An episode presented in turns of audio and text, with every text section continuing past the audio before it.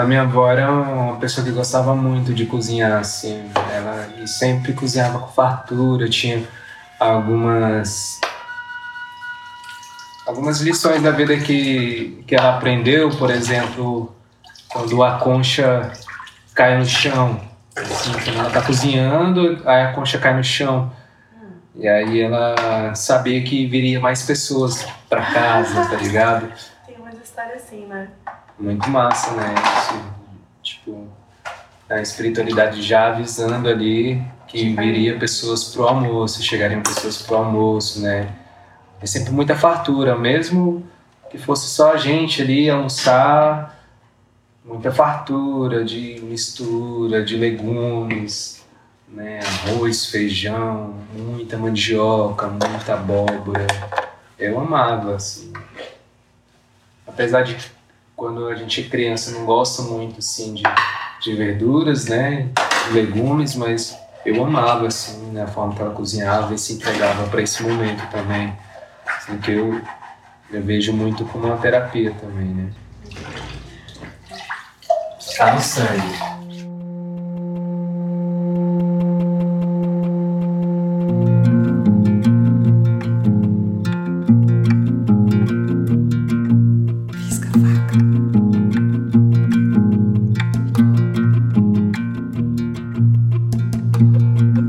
É o podcast Risca a Faca, uma realização do Goethe Institut. Arte contemporânea por quem faz.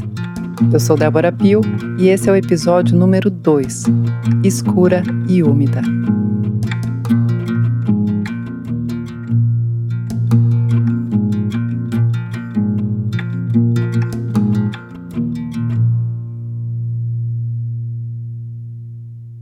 Receita de cura.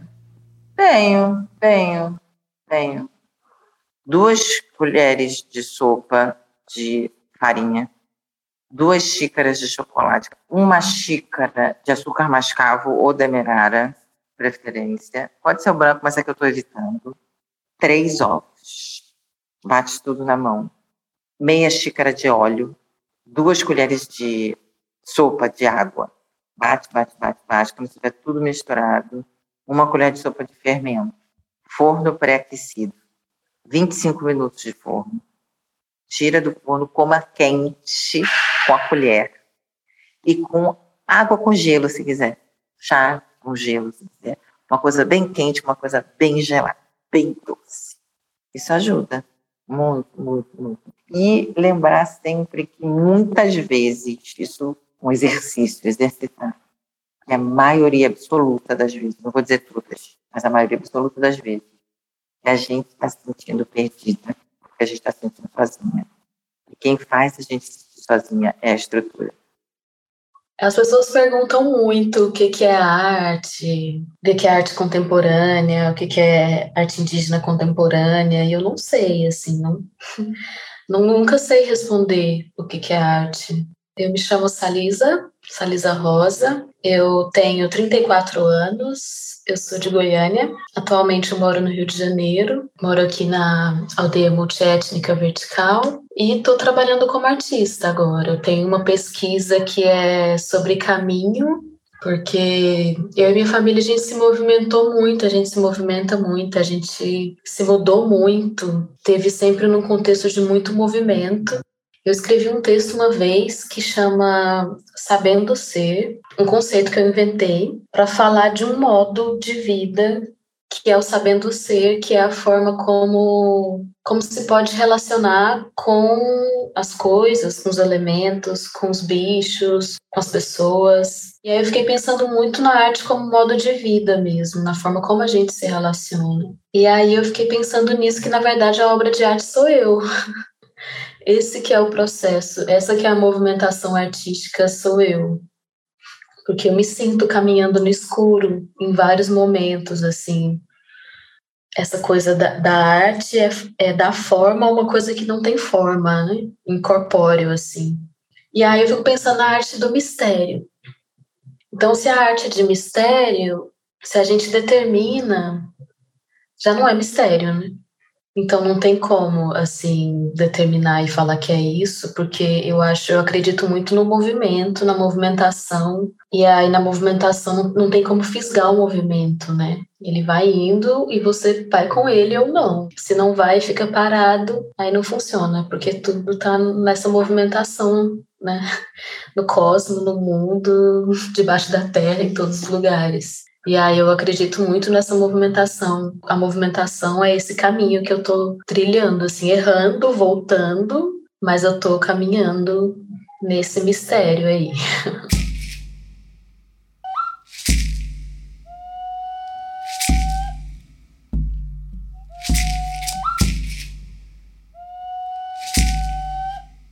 É o corpo de uma mulher amazônica despadronizada também, né? Eu sou uma mulher negra, indígena. Meu nome é Priscila Duque, eu sou paraense, belenense, mas me reivindico politicamente nessa narrativa de territórios de Icoraci, que é um bairro periférico da região metropolitana de Belém. É, eu convivo, interajo, aprendo, me reinvento, celebro, enfim, crio e me recrio todos os dias há mais de 15 anos com carimbó.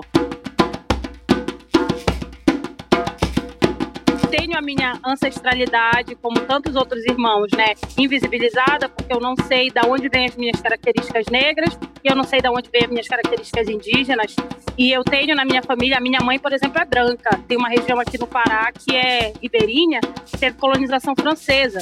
E nessa região, a minha família de lá toda é branca.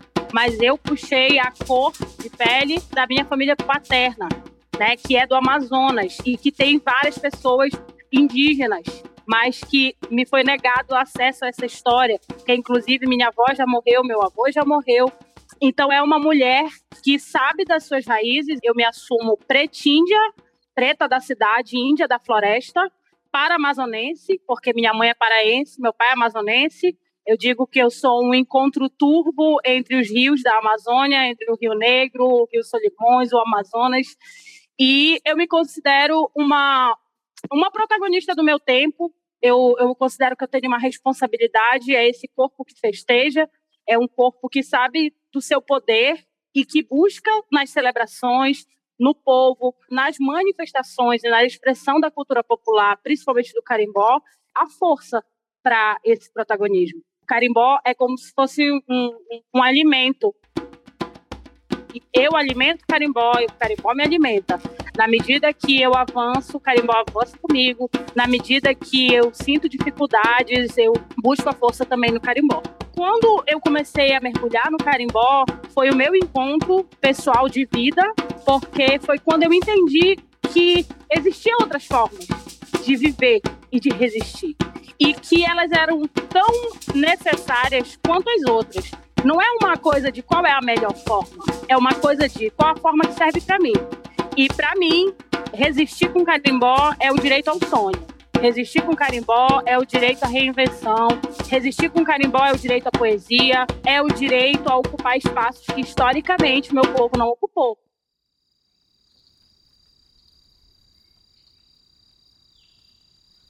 Território, natureza, um lugar de descanso com redes, cozinhamos, plantamos, que é o milho, a mandioca e as pessoas, bichos, raízes do cosmos, no mundo, debaixo da terra, em todos os lugares. Durante a infância e adolescência eu sempre me achei muito feia, assim.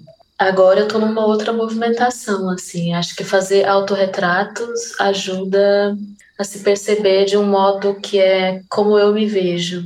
Então, teve uma época que eu trabalhei bastante com autorretrato para entender, assim, né? Para me ver de outro jeito, porque uma coisa é alguém olhar e me fotografar e ter uma outro tipo de interioridade de, de olhar para me ver. E outra coisa é eu me ver. E aí me ajudou, assim, o que eu tento fazer é pensar sempre no movimento, não manter uma identidade fixa, de manter um movimento de identidade e de cultura, né? Hoje eu percebo a minha identidade como escuridão e umidade. É como eu me sinto, como eu me vejo. Eu aprendo muito com outras pessoas, assim, de entender esse movimento, de se enxergar porque eu quero manter a movimentação, assim, de não ficar enrijecida no olhar, né, na leitura. Eu tenho oportunidade de ter, de me relacionar com muitas pessoas e de aprender muito sobre possibilidades de experimentar outras identidades. Eu não sei se é uma coisa é, da minha geração ou da geração anterior, mas a gente está numa movimentação de experimentar outras possibilidades de identidade que a gente não conhecia, que eu pelo menos não conhecia. E eu quero estar tá muito aberta para, ainda que eu não entenda, ou que eu não conheça, ou que eu não me identifique, eu quero estar tá muito aberta para aceitar essas possibilidades de identidade em todos os sentidos, né? Então, eu quero manter essa movimentação de, ainda que eu não entenda, de permitir que as pessoas experimentem e de me permitir também. Eu acho que essa movimentação, assim, eu, eu sinto uma transformação todos os dias, assim. Eu sinto uma transformação todos os dias e eu quero me transformar, porque a natureza se transforma. Então, eu quero seguir pelos caminhos da natureza, da transformação. Se eu vou virar robô ou planta, eu não sei.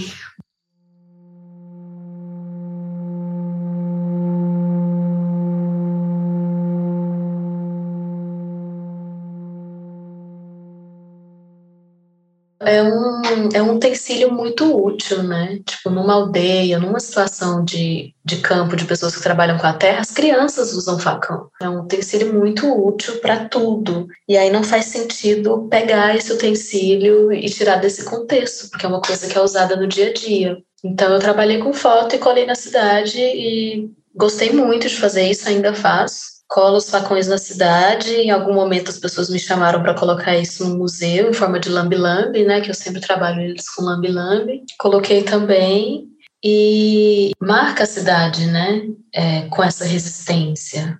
Assim, o facão, ao mesmo tempo que ele é um utensílio do dia a dia para abrir a mata, para colher os frutos, para tudo isso, ele também é uma resistência, um símbolo de resistência muito forte. Então eu queria marcar a cidade com isso e aí continuo colando na cidade os facões, vários facões diferentes, de diversos contextos. Eu acho que marca a cidade, marca a cidade com essa presença de resistência. Eu gosto muito de trabalhar na rua porque é a rua, né, de todo mundo, assim. O museu ele acaba sendo um espaço um pouco fechado às vezes, sempre quase. Mas as ruas ela ela traz isso assim de retomada né? As pessoas estão pegando a rua toda hora fazendo churrasquinho ou pichando colocando alguma coisa ali. E aí eu gosto dessa movimentação de usar a rua que não tem curadoria né? A rua faz a curadoria dela então eu deixo e vejo como as pessoas interagem com isso e aí é uma série que começou em 2017 e que eu continuo fazendo, está em processo, já tem muitos facões e eu continuo fazendo, não quero parar. Quero só fazer mais facões e colar eles nas ruas e falar que a gente está aí resistindo na cidade, que a cidade está em terra indígena.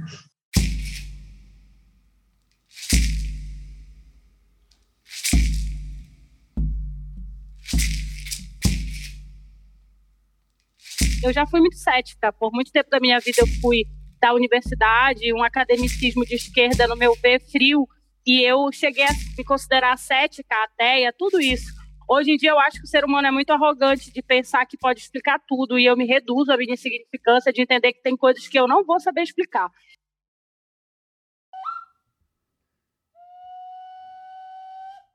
E essas coisas eu aceito só sentir.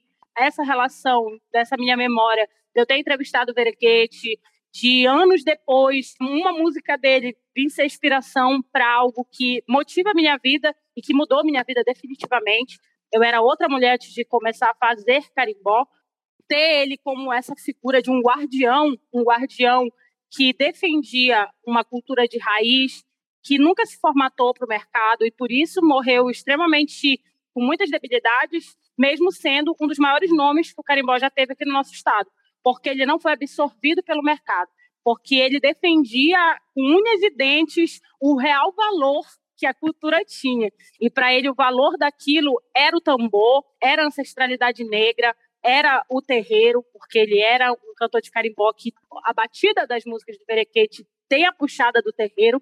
Então, para mim, é essa das memórias assim mais enigmáticas e que eu aceito. É o que eu considero um axé. Eu não sei porquê e talvez eu nunca saiba e nem precise saber, mas para mim tudo teve um sentido. É, eu diria que o carimbó, ele é, no seu todo, ele é como se fosse uma somatória de ritos. Ele não acontece apenas no momento que sobe alguém no palco e toca. Ele acontece em todas as outras relações. Justamente é o que torna ele patrimônio e algo difícil de tornar mercadológico na sua forma genuína. Essa áurea, né, o espírito, é esse espírito, essa ritualística toda, né?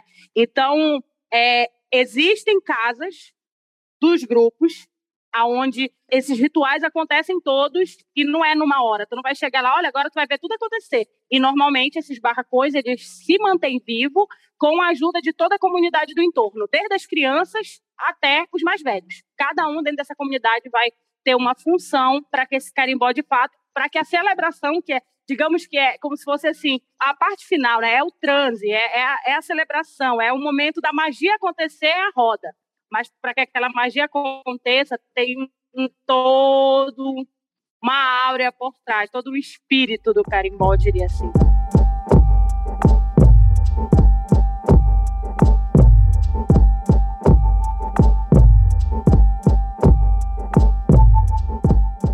O carimbó não é só uma música. O carimbó não é só um ritmo. O carimbó não é uma saia carimbó ele é uma força, ele é uma resistência. Ele é uma resistência porque ele vem desse encontro do, do negro com o indígena na subalternização numa Amazônia que está sendo dilacerada desde a invasão dos portugueses. O carimbó ele, ele guarda segredos, ele guarda críticas, ele guarda é, histórias, ele guarda sonhos. Ele é a possibilidade da pessoa simples que não entrou na universidade e que seguiu a vida morando no interior, ou mesmo que hoje mais contemporaneamente mora no bairro periférico, ele é a possibilidade dessa pessoa traduzir seus sonhos. É, é, é, é com o carimbó que o pescador escreve a sua música e, e, aprende a tocar um banjo com outro mestre. E há, muitos deles não sabem nem escrever, às vezes. Muitos deles não são nem alfabetizados. Muitos deles nunca tiveram outra socialização musical a não ser o carimbó. E é por isso que esse carimbó é repassado de geração em geração, né? Então a minha lembrança forte e profunda com o carimbó vem de Coraci, meu bairro, bairro onde eu moro desde seis anos de idade. Minha família é do interior, mas desde seis anos eu moro aqui.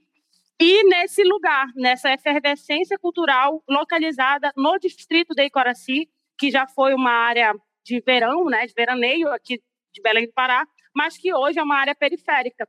E é uma área periférica por muitos anos, por décadas, extremamente abandonado pelo poder público, que não criava políticas de entretenimento, de lazer, de fruição artística. Então, o carimbó, o lundum, a cerâmica, que são culturas fortes aqui de Coraci, foram a política do povo para que até aqui a gente chegasse com riqueza cultural, com direito à imaginação, ao sonho, à criação e à música. Eu acho que assim, as comidas típicas paraenses, elas são muito associadas ao carimbó. Não, não é assim do carimbó, sabe? As comunidades elas fazem. São as comidas típicas, né? É a maniçoba, é o tacacá, é, é, o caruru também. Aqui a gente tem um caruru nosso, que é diferente do baiano, que já é um caruru com outro tipo de camarão, com outro, outra pegada, que é o nosso caruru. A gente tem um vatapá também diferente do baiano, que também acaba que nas rodas tem muito isso. O, o tucupi, né, que é o, o, tacacá, às vezes só o tucupi com jambu mesmo. O arroz paraense é um arroz com camarão e jambu, então é uma comida bem leve mesmo. E tem a maniçoba. Nos barracões, dependendo se for um almoço, às vezes as pessoas hoje em dia já fazem muito também feijoada. Então eu diria assim, eu diria que a comida típica paraense é a combinação perfeita para o carimbó. Não foi pensado assim nessa conexão, ó, o carimbó vai servir isso, mas de fato, onde você vai que tem um carimbó, é muito apropriado que tenha as comidas típicas. Eu considero cozinhar um ato terapêutico, mas lavar a louça antes de cozinhar eu acho mais importante ainda. Com certeza. Porque uma vez eu ouvi falar que lavar a louça é terapia limpa, né? Uma terapia limpa, né? Eu amo. Mas eu sempre gostei de cozinhar para outras pessoas, né? Acho que tem muito a ver com essa arte da encantaria, cozinha também. O quanto você se dedica, né, com amor quando você está cozinhando. E cada ingrediente é muito importante na questão do equilíbrio da comida também, né? Os meus dois avós são cozinheiros também. Tanto a vovó Matilde quanto o vovô Ruperto. E minha avó cozinha até hoje para vender comida para os trabalhadores na estação de metrô, lá no Chile. E eu acho que a minha avó encantou todo mundo ao redor dela com a comida.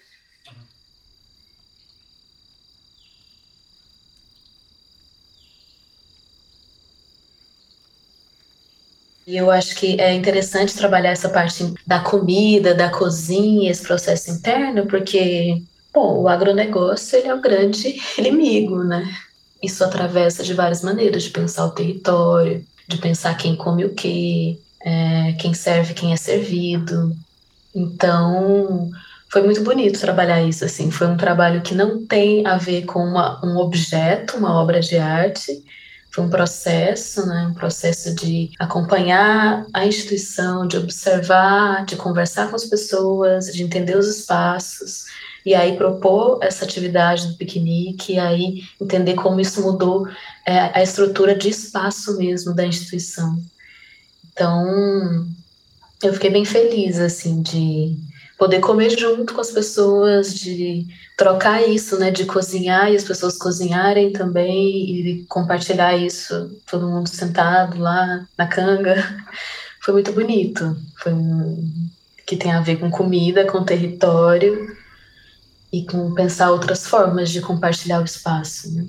Eu acho que é uma luta diária tentar manter um ritmo interno próprio, assim, é uma luta diária porque quando a gente vê, ainda mais morando numa cidade grande, quando a gente vê, a gente está num outro ritmo, né? Respondendo às demandas e é, a luta pela sobrevivência ela é muito forte, né? Então é um conflito mesmo, é um conflito tentar é, manter o tempo do corpo no meio do tempo do capitalismo, assim. Acho que é um conflito, é uma luta diária, não tem um, um jeito. Às vezes eu percebo que tá demais e aí tento voltar, assim. Acho que muitas coisas me ajudam a voltar, assim. Eu acho que quando eu me reúno com os parentes, me ajuda a voltar. Porque é outro tempo de fala, é outro tempo de escuta e eu acho que estar com outras pessoas que têm outro tempo me ajuda a alinhar com esse tempo, assim. Então, novamente, cozinhar junto, comer junto, ter esse momento é fundamental para mudar o tempo, né?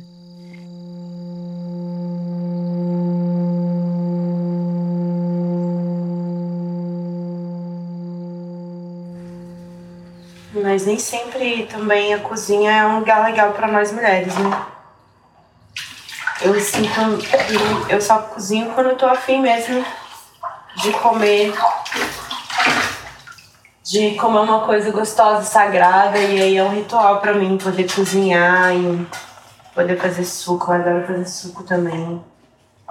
Mas eu também não gosto de me prender à ideia da cozinha como sacrifício eu acho que aí que tá todo o problema, né? Porque o capitalismo a gente tem que cozinhar correndo, que vai trabalhar, que a criança vai pra escola, e já tá na hora de não sei o quê. E não se entrega muitas vezes por um momento, né? Não, nem curte momentos, tá um sacrifício, né? Principalmente pra pessoas que exercem maternidade, paternidade, né?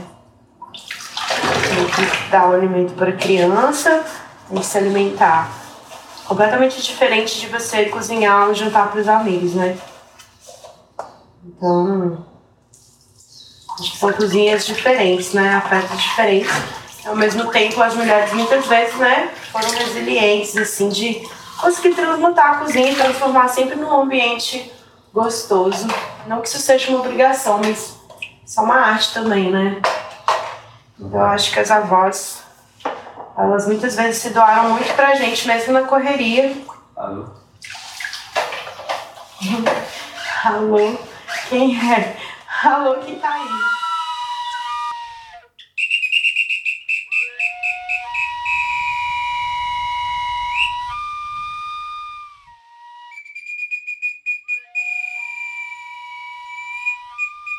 Chega ao fim o segundo episódio da série Risca Faca, um podcast do Goethe Institut.